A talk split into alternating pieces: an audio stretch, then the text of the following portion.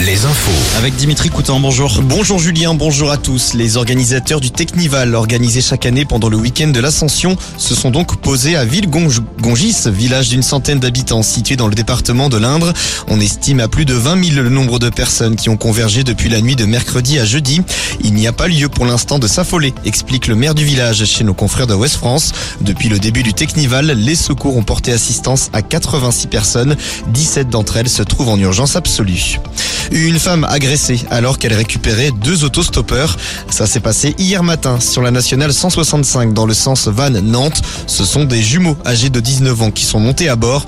L'un d'eux menace la conductrice avec un couteau sur la tempe, mais elle ne perd pas son sang-froid et réussit à faire fuir les deux jeunes hommes.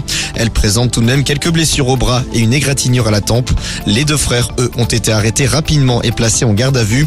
Ils pourraient être également impliqués dans le vol d'une voiture le 12 mai dernier à Redon en Ille-et-Vilaine. Le renforcement de l'arsenal nucléaire chinois est une préoccupation pour la stabilité mondiale. Ces mots viennent des dirigeants du G7 réunis en ce moment à Hiroshima au Japon. Le groupe des sept qui condamne également, je cite, la rhétorique nucléaire irresponsable de la Russie. Le président ukrainien Volodymyr Zelensky doit d'ailleurs se rendre en personne au Japon. On passe au sport avec du foot. Oui, avant-dernière journée de National ce soir, dans la course pour le maintien, Châteauroux, Saint-Brieuc et Cholet seront à domicile. Déplacement en revanche pour Le Mans.